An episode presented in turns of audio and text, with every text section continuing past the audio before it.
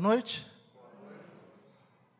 Como é bom a gente se reunir para celebrar o Senhor das nossas vidas. É bom reencontrar cada um de vocês, rever aqueles que estão voltando. Sejam bem-vindos. Como é bom a gente celebrar o Senhor. Nós temos pensado desde a última semana sobre a série de mensagens segundo o coração de Deus. Nós iniciamos uma caminhada onde a gente tem aprendido a partir de eh, experiências vividas pelo rei Davi. Uma pessoa falha, uma pessoa limitada, como eu e você, mas uma pessoa que é descrita na palavra de Deus como um homem segundo o coração de Deus. E aí, na semana passada, quando nós começamos a refletir sobre esse tema, eu apontei que talvez um dos principais desafios para a gente, quando a gente pensa nesse desejo de nos tornarmos pessoas mais comprometidas, servos segundo o coração do nosso Deus, talvez um dos principais desafios seja ah, o engano de Satanás, que diz para a gente que uma vida profunda de intimidade, de comunhão com Deus, é algo reservado apenas para algumas pessoas especiais, para algumas pessoas diferenciadas. Mas quando a gente olha para a Bíblia, a gente percebe que de fato Deus quer se relacionar de maneira profunda e significativa com cada um de nós. Essa crença equivocada de que essa realidade, um relacionamento profundo, de se tornar um servo realmente, segundo o coração de Deus, é algo reservado para alguns, motiva muitos de nós a nem darmos o primeiro passo, a nem nos envolvermos, a nem é, dispor o nosso coração para entrar nessa empreitada. Mas entenda isso: todo discípulo, e a gente aprendeu isso na semana passada, todo discípulo já foi um pecador alcançado pela graça misericordiosa de Deus e é chamado para se tornar um servo segundo o coração de Deus. Então, se você é discípulo de Cristo, se você já foi alcançado um dia pelo Evangelho de Cristo Jesus, isso quer dizer que antes de ser alcançado por esse Evangelho, você era um pecador, perdido, assim como eu, assim como Davi, nós vimos isso. Alguém cheio de falhas e limitações, com o coração inclinado para o mal, mas ainda assim que foi alcançado pelo Evangelho de Cristo Jesus e transformado pela graça de Deus e agora chamado para se tornar um servo, uma serva segundo o coração de Deus. Se você quer ouvir a primeira mensagem dessa série, ela já está disponível na nossa plataforma de podcast, né, o IP Cascadura, é, Deezer, Spotify, nas principais plataformas digitais de podcast, você pode ouvir a mensagem da última semana. Hoje nós vamos pensar um pouquinho sobre o tema onde eu estou. E, para tanto, nós teremos como texto base o texto do Antigo Testamento, primeiro livro de Samuel, capítulo 17. 1 Samuel 17, versículos de 1 a 50. 1 Samuel 17.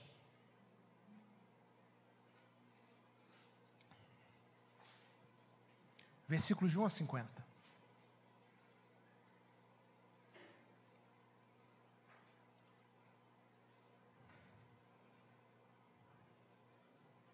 E aí, com as nossas Bíblias abertas, acho que o texto vai ser projetado também. Vai? A Lucy está preparando ali o texto. A gente vai orar, feche seus olhos, vamos falar com o Senhor. Deus de amor, nós louvamos o teu nome, Senhor. Tu és um Deus bondoso, rico em graça e misericórdia. E nesse instante, Senhor, onde nós abrimos a tua palavra, desejosos por ouvir a tua voz, nós pedimos, Senhor Deus, a iluminação do teu Santo Espírito. Que as nossas mentes e corações estejam sensíveis àquilo que o Senhor tem para cada um de nós. Que a tua palavra, que é viva e eficaz, fale poderosamente aos nossos corações. Que de fato não exista em nós nenhum tipo de resistência, Pai, para aquilo que o Senhor quer apontar para a gente.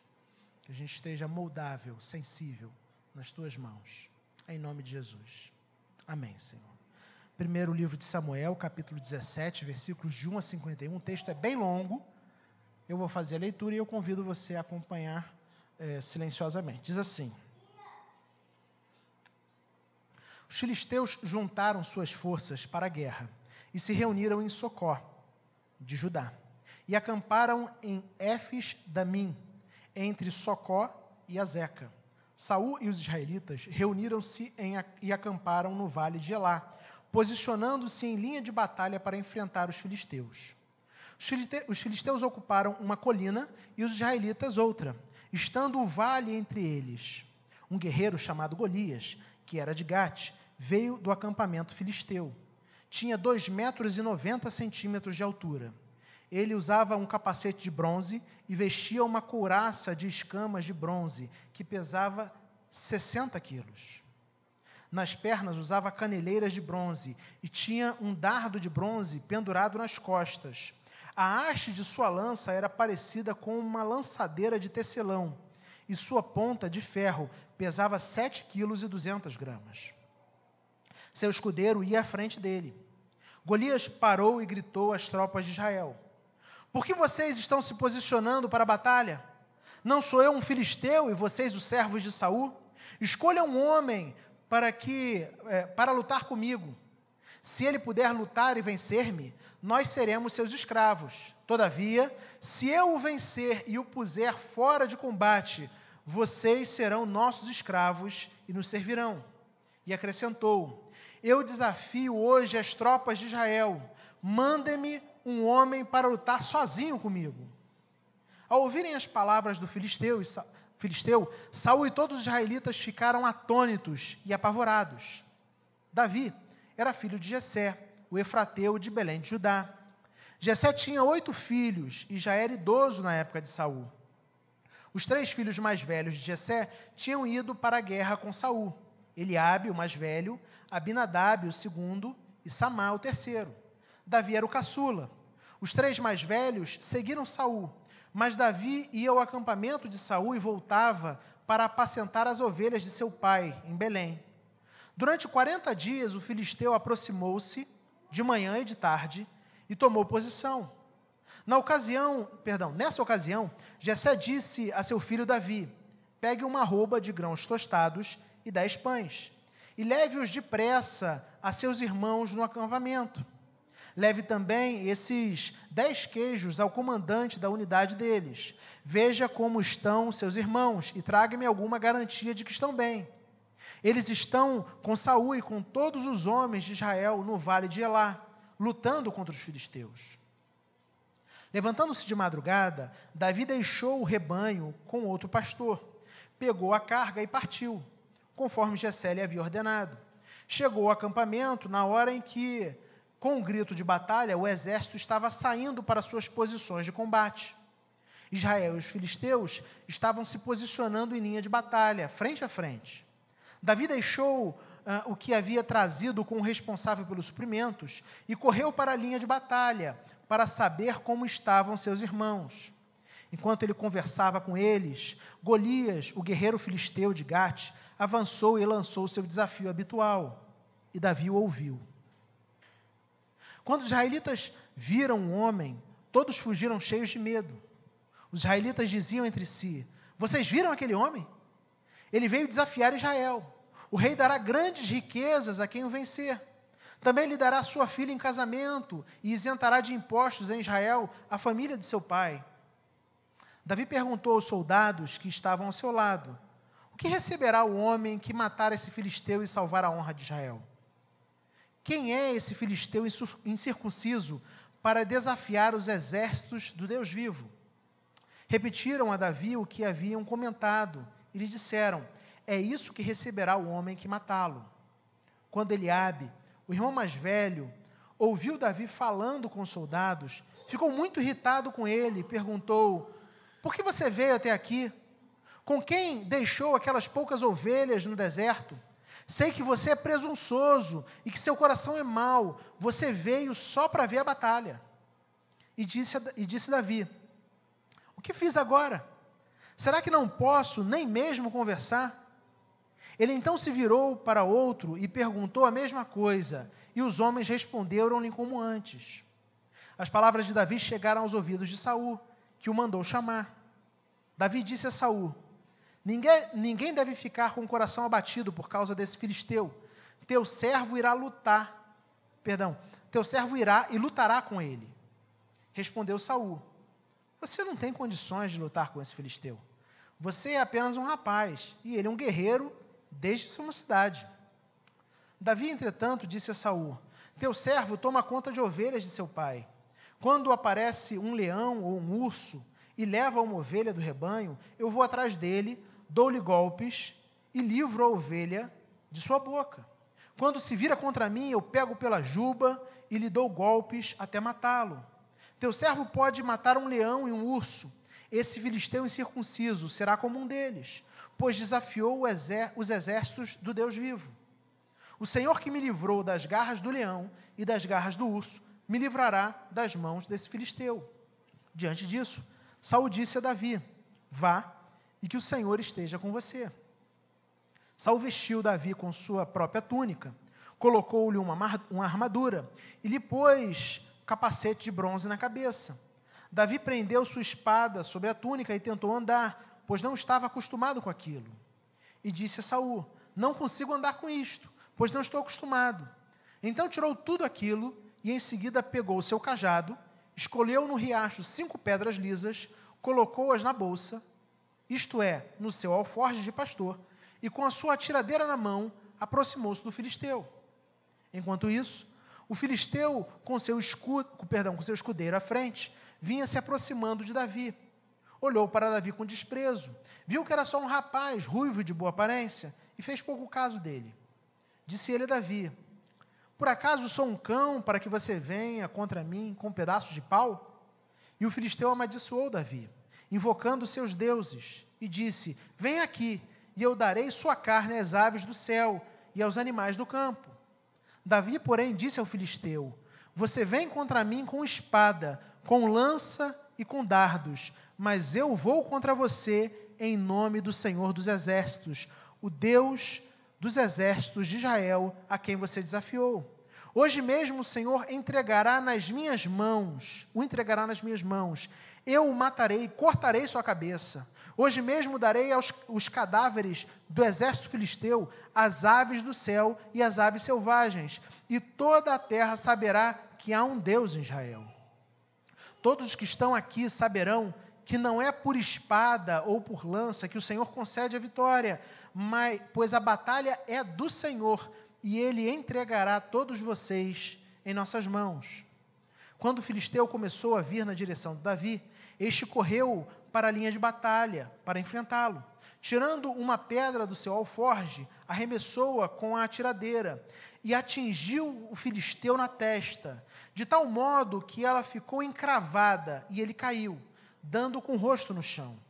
Assim, Davi venceu o filisteu com uma atiradeira e uma pedra, sem espada na mão, derrubou o filisteu e o matou.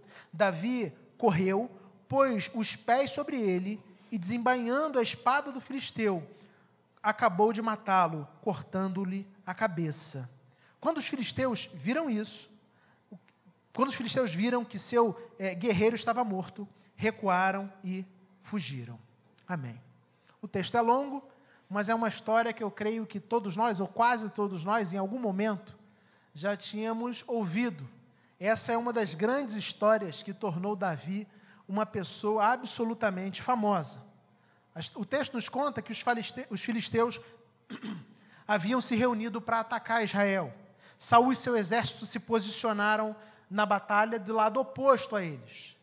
E eles acampam de um lado, acampam do outro, e diariamente, no horário é, previsto, eles formam, né? Formam, se formam na frente de batalha para ali lançarem desafios uns, pelo, um contra os outros e talvez iniciar realmente o conflito. Então o texto começa nos falando a respeito de um guerreiro assustador. No meio dessa batalha, o texto destaca a figura de um homem, de um gigante de 2,90 metros, e chamado Golias. Alguém que tinha um equipamento de batalha que era também intimidador. Golias não era apenas uma pessoa intimidadora, não era apenas um homem assustador de proporções gigantescas, se a gente pode dizer. Golias também era alguém que tinha um equipamento de batalha que intimidava um equipamento de batalha que muitos de nós teria dificuldade até mesmo de carregar. Golias era um guerreiro experiente, ele tinha plena consciência do, do pavor que ele gerava nos seus adversários, o pavor que ele gerava nos soldados inimigos. Então, diariamente, ele se postava na frente de batalha e fazia, ofendia uh, o exército de Israel e fazia desafios. E o desafio era simples: seu desafio era para que houvesse alguém corajoso o suficiente para encará-lo num confronto homem a homem. Nos dias atuais, Golias é aquele que chama, vamos para o mano a mano, né? como diria aí nas rodas de briga. Então, Golias chamava é, diariamente alguém dentre os soldados de Israel para confrontar-se com ele é, de maneira homem a homem. Ele sabia que ninguém ali poderia detê-lo. É nesse cenário que o texto começa a nos falar sobre Davi. Até então, a figura de Davi ainda não havia aparecido nesse capítulo, apareceu nos capítulos anteriores. O filho caçula de Jessé, um jovenzinho que pastoreava ovelhas. E ao contrário dos seus irmãos, ele não pertencia ao exército de Saul. Talvez você não saiba exatamente por quê, mas provavelmente Davi era tão jovem que ele ainda não tinha idade suficiente para ser convocado para o exército. Então os irmãos mais velhos de Davi estão, estavam na frente de batalha, juntamente com Saul e juntamente com o exército de Israel. Mas Davi, o filho caçula de Jessé, tinha ficado em casa, cuidando das ovelhas de seu pai. Ele era tão jovenzinho que ele não tinha nem ao menos idade para se alistar no exército. Ele não tinha idade suficiente. Contudo, o texto nos fala que Davi costumeiramente visitava o acampamento, com o objetivo de levar para o seu pai notícias atualizadas a respeito de seus irmãos. Então, seus irmãos estão lá na frente de batalha com Saul, a guerra está para começar, está para se iniciar, e constantemente Jessé envia Davi até a frente de batalha para que ele traga informações a respeito de seus irmãos. Naquele dia, o dia que nós lemos, que é narrado aqui no texto. Davi havia se levantado cedo e ele havia partido para o acampamento para fazer exatamente aquilo que o pai dele já tinha mandado ele fazer diversas outras vezes. Ele vai levar suprimentos e trazer notícias atualizadas sobre seus irmãos. Notem os versículos de 20 a 23. Levantando-se de madrugada, Davi deixou um rebanho com outro pastor. Pegou a carga e partiu, conforme Jessé lhe havia ordenado chegou ao acampamento na hora em que, com grito de batalha, o exército estava saindo para suas posições de combate. Israel e os filisteus estavam se posicionando em linha de batalha, frente a frente. Davi deixou o que havia trazido como responsável pelos suprimentos e correu para a linha de batalha para saber como estavam seus irmãos. Enquanto conversava com eles, Golias, o guerreiro filisteu de Gate, avançou e lançou o seu desafio habitual. E Davi o ouviu.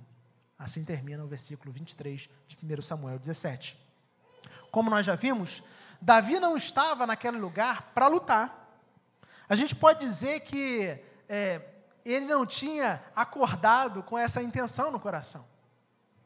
Eu creio que um jovem se aproximando do campo de batalha e sabendo né, que os seus irmãos mais velhos estão na frente de batalha, certamente ansioso por saber: será que os meus irmãos estão bem? Será que eles estão em segurança? Será que o nosso exército está tendo sucesso? Será que o nosso exército está sofrendo na mão dos inimigos? Então, Davi vai cumprir a ordem de seus pais, do seu pai, e ele chega ali não com o objetivo de lutar, ele chega ali com o objetivo de se informar, de levar mantimentos. Era esse o objetivo dele. Não existia nada que passasse pela cabeça dele sobre a possibilidade de, naquele dia, ter que enfrentar um homem tão temido quanto Golias. Mas, do outro lado, nós temos Golias. Alguém que, dia após dia, tanto de manhã quanto de tarde, como nós lemos, ia na frente de batalha e desafiava os guerreiros inimigos, chamando, né, desafiando e falando assim: olha, escolha aí algum de vocês para lutar homem a homem comigo. Golias fez aquilo 10, 20, 30, 40. O texto fala, acho que são 40 ou 50 vezes, 40 dias mais ou menos. E repetidas vezes ele lança o desafio ninguém resolve encará-lo, e ele volta, se vangloriando, contando vitória, ofende os inimigos e volta para o seu arraial. Só que naquele dia, Golias também não imaginava que seria o último desafio que ele iria lançar. O fato é que, ao ouvir as palavras do gigante Golias, Davi ficou absolutamente furioso, ele ficou revoltado. Ninguém pode falar dessa maneira do Deus único e verdadeiro e sair impune. Esse é o sentimento que existia no coração de Davi. E a gente vê isso de maneira muito clara nos versículos 26 e 27. Davi perguntou aos soldados que estavam ao seu lado: O que receberá o homem que matar esse filisteu e salvar a honra de Israel? Quem é esse filisteu incircunciso para desafiar os exércitos de Deus vivo? Repetiram a Davi o que, o Davi o que haviam comentado e lhe disseram: É isso que receberá o homem que matá-lo. Humanamente falando, nós podemos dizer, nós poderíamos dizer que Saul seria o judeu mais preparado para encarar Golias. Primeiro porque ele era o líder. Ele era o rei. E se a, o desafio é para que um lute representando todos, nada mais natural do que o rei assumir a responsabilidade e ir para frente de batalha. Mas não apenas isso. Saul, além de rei, como rei, ele era alguém que dispunha de todas as, é, como é que eu posso dizer, todos os artefatos necessários para a guerra.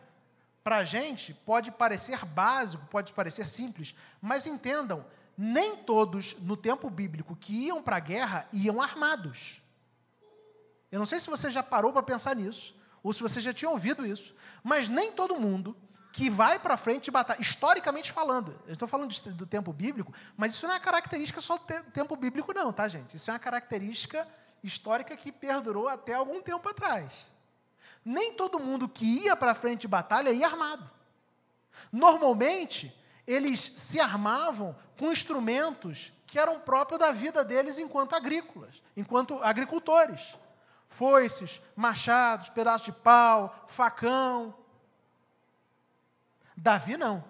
Davi era o rei. Então, certamente, Davi, além de ser o líder, era também aquele que dispunha de mais é, de mais artefatos de guerra, né? de indumentária, de roupa preparada, de armamento preparado para lutar contra aquele filisteu. Mas existe ainda um outro elemento. O texto é, de 1 Samuel, capítulo 10, versículo 23, que nos fala a respeito da unção de Davi, de, de Saul, diz que Saul era um homem que se destacava de todos os demais homens de Israel, por quê? por causa da sua altura, do seu porte. Então, se tinha alguém em Israel que estava fisicamente mais próximo de Golias, ainda que não fosse do tamanho do gigante Golias, esse alguém era Saul. Nada mais natural do que a gente presumir, do que a gente pensar que Davi, que Saul seria a pessoa mais preparada para encarar o gigante Golias. Mas, é, como o texto nos diz, Parece que Saul, assim como seus soldados, se viu profundamente amedrontado por essa figura grotesca que Golias era.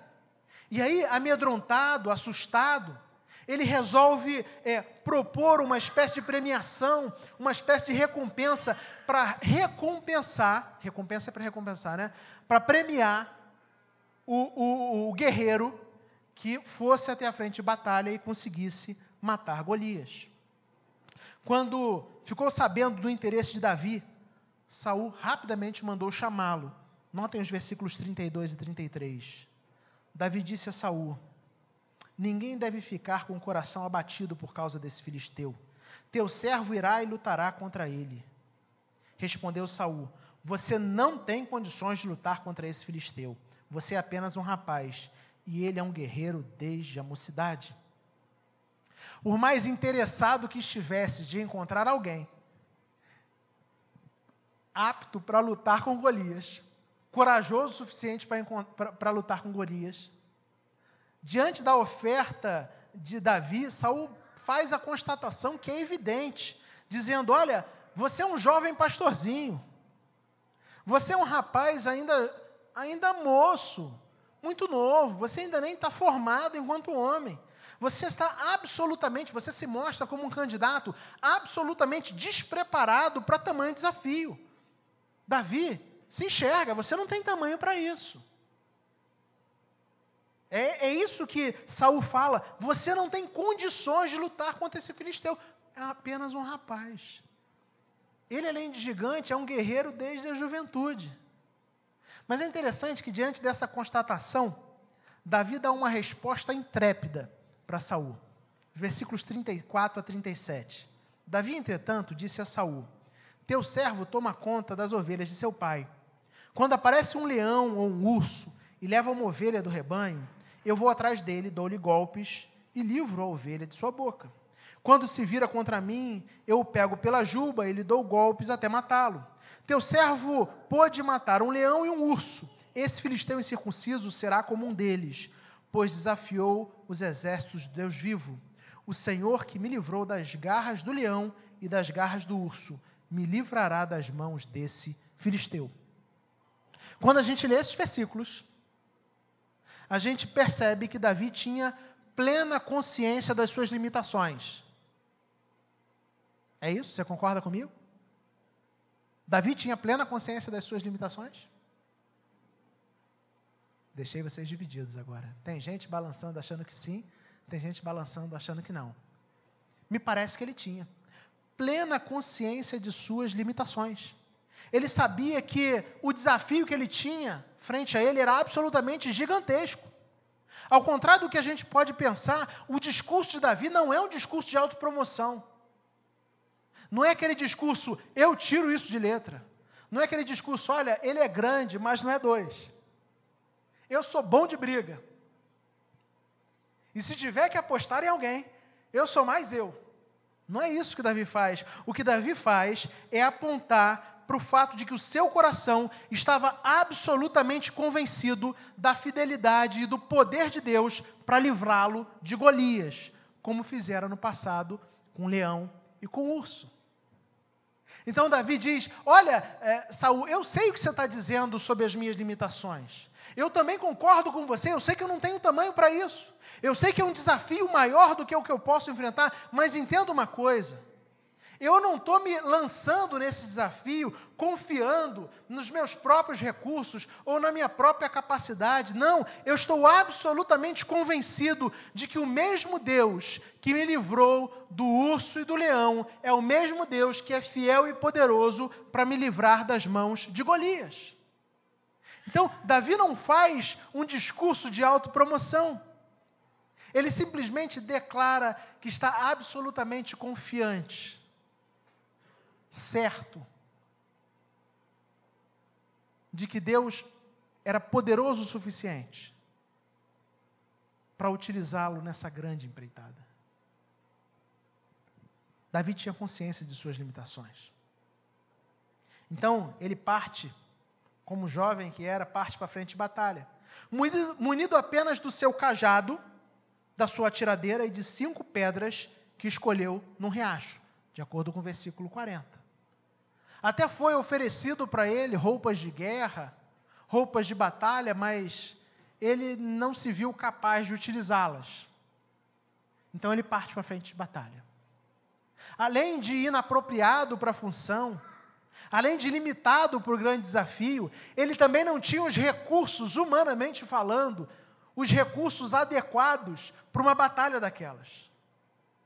Você imagina ficar frente a frente com um gigante de 2,90 metros, sem estar com uma armadura, sem estar com uma espada, sem estar com um capacete. Algo absolutamente impensado. Davi vai para frente de batalha completamente vulnerável. Mas é, quando é, Golias olha Davi, o fato é que ele não se intimida com a figura de Davi. Ele vê um rapazinho jovem, de boa aparência, ruivo, com um pedaço de pau na mão, e fala: Olha, você está achando que eu sou um cachorro para você vir me enxotar com um pedaço de pau? Mais uma vez, Davi declara sua plena confiança na fidelidade de Deus. Vamos ler então aí os versículos 45 e 47. Diz assim: Davi, porém, disse ao filisteu: Você vem contra mim com espada, com lança e com dardos mas eu vou contra você, em nome do Senhor dos Exércitos, o Deus dos Exércitos de Israel, a quem você desafiou. Hoje mesmo o Senhor o entregará nas minhas mãos, eu o matarei e cortarei a sua cabeça. Hoje mesmo darei os cadáveres do exército filisteu às aves do céu, aos animais selvagens, e toda a terra saberá que há Deus em Israel. Todos os que estão aqui saberão que não é por espada ou por lança que o Senhor concede vitória, pois a batalha é do Senhor e ele entregará todos vocês em nossas mãos. Davi tinha consciência de que ele não era um grande campeão. mas ele também tinha consciência de que não era ele quem estava enfrentando Golias. Ele sabia que é o Senhor quem concede a vitória.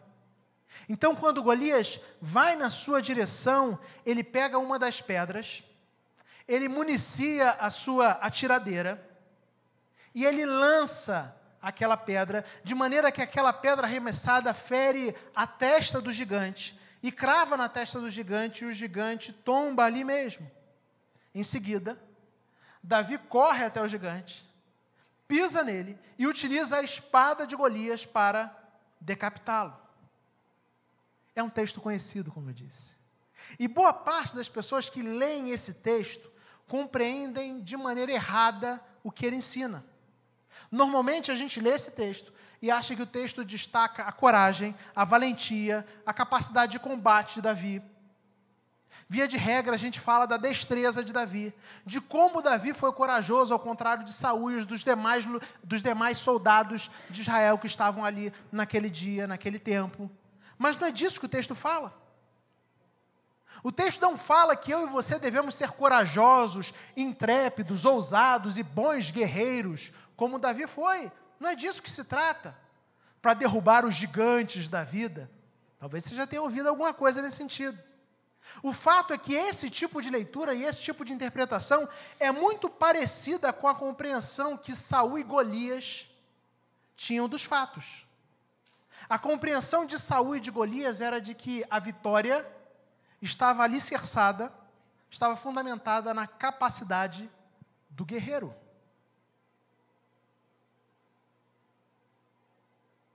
Por se sentir capaz, dia após dia, Golias andou até a frente de batalha e desafiou os inimigos. Por entender que a capacidade do guerreiro era fundamental para essa luta, Saul nunca se colocou contra Golias na frente de batalha. Por entender que a capacidade do guerreiro era absolutamente fundamental para aquela luta, quando Davi se ofereceu a Saul, Saul vira para Davi e fala assim: Olha, você não está preparado para isso, não.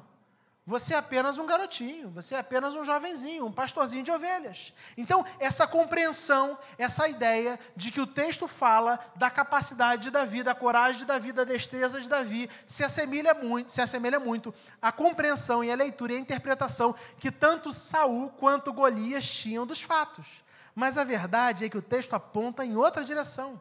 O que está em jogo aqui não é a capacidade de combate de Davi, mas sim a fidelidade e o poder de Deus.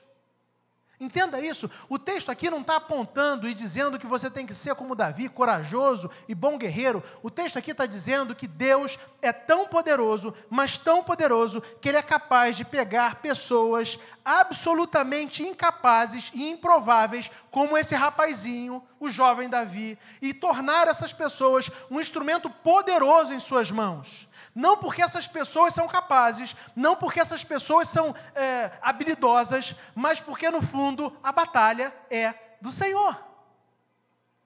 E quando a gente entende isso, a gente começa a entender que essa é a maneira como Deus age também nas nossas vidas.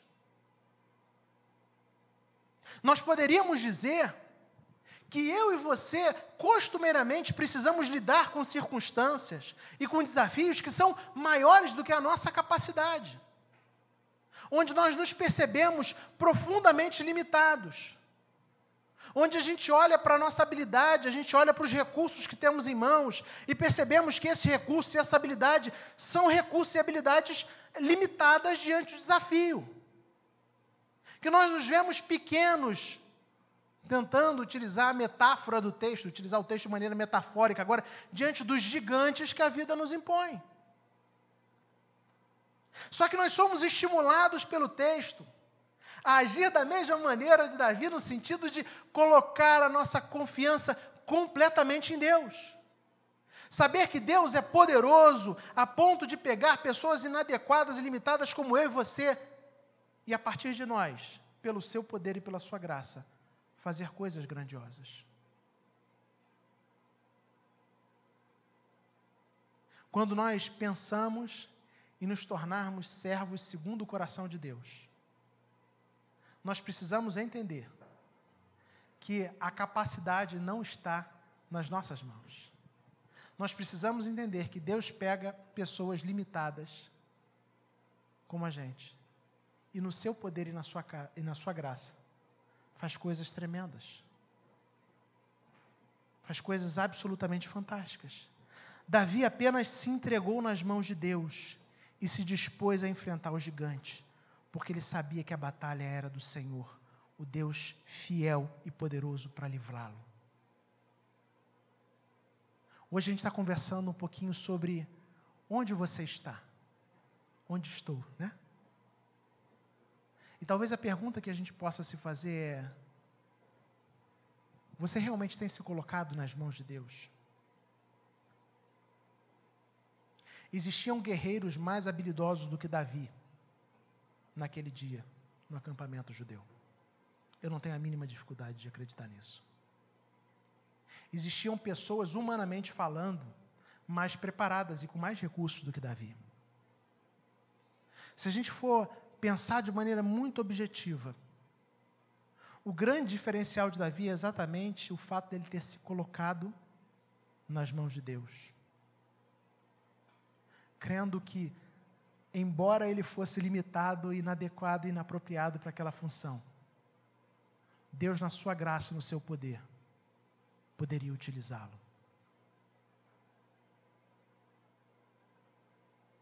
Existiam outras pessoas ali, com mais capacidade, com mais habilidade, mas que não estavam dispostas a se colocar na mão de Deus. Você quer se tornar um homem segundo o coração de Deus? Você quer se tornar uma mulher segundo o coração de Deus? A pergunta que você precisa se fazer nessa noite é: o quão disposto você está para se colocar completamente nas mãos de Deus? Se entregar de maneira total se render a Ele de maneira profunda. E ser simplesmente conduzido e usado como instrumento nas mãos do Deus que é poderoso. Porque, no fundo, o texto de forma alguma exalta Davi. O texto bíblico exalta Deus. É isso que a gente aprende nas respostas de Davi o tempo todo. Ele está dizendo: olha, é, na verdade é Deus quem vai lutar. Ao Senhor pertence a batalha. Vão saber que existe Deus em Israel. Vão saber que não é pela força. Todos saberão que não é por espada ou por lança que o Senhor concede a vitória, pois a batalha é do Senhor. Ele entregará todos vocês em nossas mãos. Esse é o poder disponível quando homens e mulheres comuns se entregam totalmente nas mãos de Deus. Deus realiza coisas absolutamente impensadas por nós, quando a gente se entrega realmente nas mãos de Deus. Foi isso que Davi fez, ele se entregou nas mãos do Senhor. Talvez olhando para a sua vida você se perceba como alguém limitado e improvável, como eu. Mas entenda isso. Quando você se entrega realmente nas mãos do Senhor para depender dEle. Quando você entende que não tem a ver com seus recursos, com a sua habilidade, com a sua destreza, com a sua capacidade, mas que tem a ver com o poder e a fidelidade de Deus. Deus realiza coisas absolutamente fantásticas.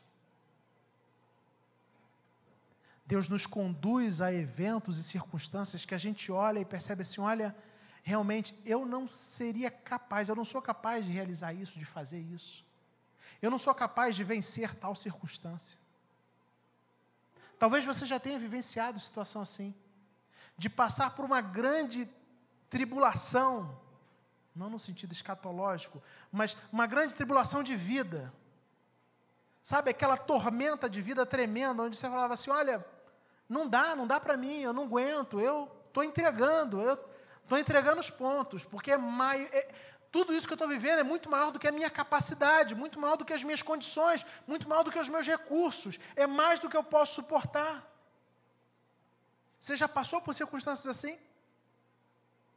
E aí, às vezes, quando a gente vence essas circunstâncias, é maravilhoso a gente olhar para trás, e assim como Davi, que enfrentou o leão e o urso, olhar para trás e falar assim: olha, Deus é tão poderoso, Deus é tão bondoso, Ele é tão fiel, que da mesma forma como Ele pegou Davi e livrou Davi da mão do leão e do urso, e posteriormente livrou Davi da mão de Golias, Deus também me preservou e me ajudou e me abençoou e me guardou enquanto eu passava por aquela situação. O tipo de situação que eu achei que iria tragar a minha vida, queria me fazer desistir, abandonar, mas onde eu simplesmente entendi que o que eu deveria fazer era me entregar completamente nas mãos do Senhor e depender dEle. É para esse tipo de confiança que eu e você somos chamados. A gente se entregar completamente depender integralmente dele. Na verdade, o texto fala sobre a fidelidade e o poder de Deus para pegar um rapaz completamente improvável, alguém inadequado e limitado, para fazer coisas grandes. Deus ainda faz isso hoje. Deus ainda pega homens e mulheres limitadas e inadequadas e faz coisas grandiosas quando essas pessoas simplesmente se entregam completamente nas mãos dele. Aonde você está? Você tem tentado remar sozinho? Lidar com as circunstâncias e desafios da sua vida a partir da sua capacidade, da sua aptidão, das suas condições, dos seus recursos? Por melhor que eles sejam sempre existirá um gigante maior do que os recursos que você e eu temos. Nós somos desafiados a simplesmente nos entregarmos a Ele. Que a sua resposta para a pergunta onde nós estamos, onde você está, seja simplesmente: Eu estou nas mãos do Senhor. A minha vida está nas mãos do Senhor. E eu sei que quando a minha vida está nas mãos do Senhor, podem vir gigantes, podem vir ursos, podem vir leões. Eu até sentirei medo, porque faz parte do processo, a gente se assusta. Mas ainda assim, não serei eu a lutar. A vitória não vem pela espada ou pela lança, mas é o Senhor que concede a vitória, pois a batalha é do Senhor. Deus pega gente limitada, como você como eu, e no seu poder realiza grandes coisas quando a gente simplesmente se entrega nas suas poderosas mãos. Vamos orar? Feche seus olhos. De fato, a minha vida e a sua vida estejam nas mãos do Senhor.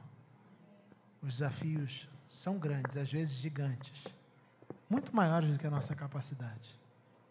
Mas o que está realmente em jogo é a nossa confiança e entrega, nossa certeza de que Deus é poderoso e fiel para nos guardar, para nos usar apesar das nossas limitações, para nos fazer enfrentar e passar pelas tempestades. Amém.